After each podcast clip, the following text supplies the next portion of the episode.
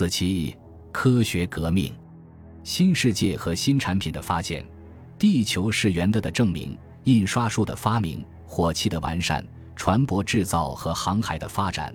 这类事件实质上是一场文化革命。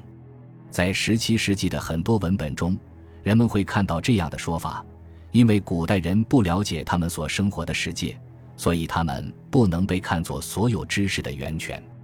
在整个中世纪盛行的对古代作者的盲目和绝对的信仰，此时已进入一个危机时期。越来越多的欧洲人不再把过去看作失落已久的黄金时代，而是开始乐观地向前看，梦想着进步和未来可能会有的景象。十七世纪见证了一场在古代人和现代人之间展开的尖锐而激烈的思想斗争。一方主张相信权威的教条和经典名著的无所不能，另一方使用理智和实验来反对教条，让经典名著的错误和荒唐接受最新发现流露出的刺目之光的检验。伽利略、牛顿、惠更斯、列文虎克、哈维、笛卡尔、哥白尼和莱布尼茨的时代，见证了现代人实验方法和用数学解释现实的胜利。物理学，特别是机械学，就其学科本质来讲，将数学逻辑应用于其中，必然会产生最佳成果。它所取得的进步是惊人的，人们对这种进步如痴如醉。于是，一种宇宙机械观逐渐占据了主导地位。就在那时，上帝被形容为完美的钟表制造者。那个时期的人类思想革命的副产品之一是统计方法的进步。十七世纪的作家和实验者无休止的记录、编目和计算。威廉·莱特文写道：“这种判断可谓小肚鸡肠。对受过教育的普通人和政府办事员来说，数字开始有了现实的光环。在处理国际贸易和人口问题时，这种新方法特别引人注目。就是在这种文化气候里，算术政治家学派兴起。”据格兰特、佩蒂和哈雷提出他们对人口的估算，构建出他们的首批生存图表。格雷戈里金计算出英国国民收入，甚至在今天的有关人口史的图书和文章中，世界人口的历史统计总是始于1650年。原因在于，欧洲人在17世纪中叶之后开始估算世界或世界部分地区的人口，但是。对数据的使用的确意味着所使用的数据是经过科学处理的。一五八九年，焦万马里亚·伯纳尔多的著作《所有空间的体积、宽度和距离都换算成我们的英里》在威尼斯重印。除了其他问题之外，书中坚持地域距离我们有三千七百五十八点二五英里，地域的宽度为两千五百零五点五英里，而天堂帝国。神佑者最幸福的安息之地，距离我们有十七亿九千九百九十九万五千五百英里。表九点九边路的数据表明，十七世纪下半叶有关世界人口的估算中的一些具有的价值，并不大于焦万马里亚·伯纳尔多对天堂和地狱与地球之间距离的估算所具有的价值。但是，不能将这两个问题置于同一个平面上。事实上，十七世纪科学革命的基本特征之一是，它使人类的猜想从诸如地狱与地球之间的距离，或一根针的针头上能站多少天使这样无解而荒谬的问题中脱离出来，使其指向可以找到答案的问题。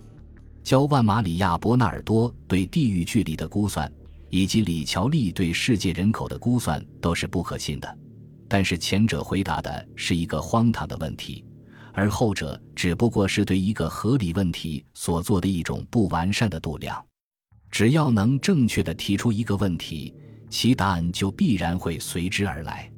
现代统计学实际上是在那几十年里诞生的，有关人口、生产、贸易和货币的定量信息也越来越丰富，越来越可靠。但是。新问题是一种新思想态度的结果，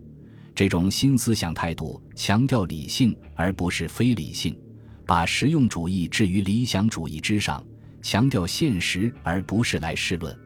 从人际关系的层面来看，这为启蒙运动的宽容打下了基础；从技术层面来看，对实验的强调为解决具体的生产问题铺平了道路。这场宏伟的思想运动，从另一个角度来看，具有特别重要的意义。在中世纪，按照从古代世界继承的一种传统，科学和技术依然是相互分离的。正如米兰大教堂的建筑大师们在一千三百九十二年强调的那样，科学是一回事，技术则完全是另一回事。科学是哲学，技术是工匠的武器。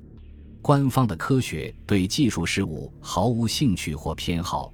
技术发展主要是未受过教育的工匠们辛苦劳作的结果。文艺复兴时期对崇拜古典价值没有提出异议。仍强调这种分离，而且在意大利，从十五世纪以来，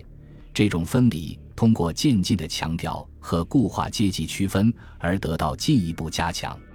就在这种背景下，达芬奇承认自己是一个没有文化的人。帕尔塔利亚警告说，他的学说并不来自柏拉图或普罗提诺，还有医生们的努力，认为自己是科学家，因此也是哲学家的内科医生。将自己与被认为是技术员，因此也是简单工匠的外科医生区分开来。十七世纪的现代人反对传统价值，努力践行实验方法，执着地致力于对工匠工作进行重新评价。弗朗西斯·培根反复强调科学家和工匠之间开展合作的必要性。伽利略在他著名的对话中使虚构的萨格雷多坚信。与威尼斯兵工厂的工匠们交谈，对他对几个困难问题的研究有相当大的帮助。英国皇家学会托付一些会员编写一部手工艺行业和技术史方面的书，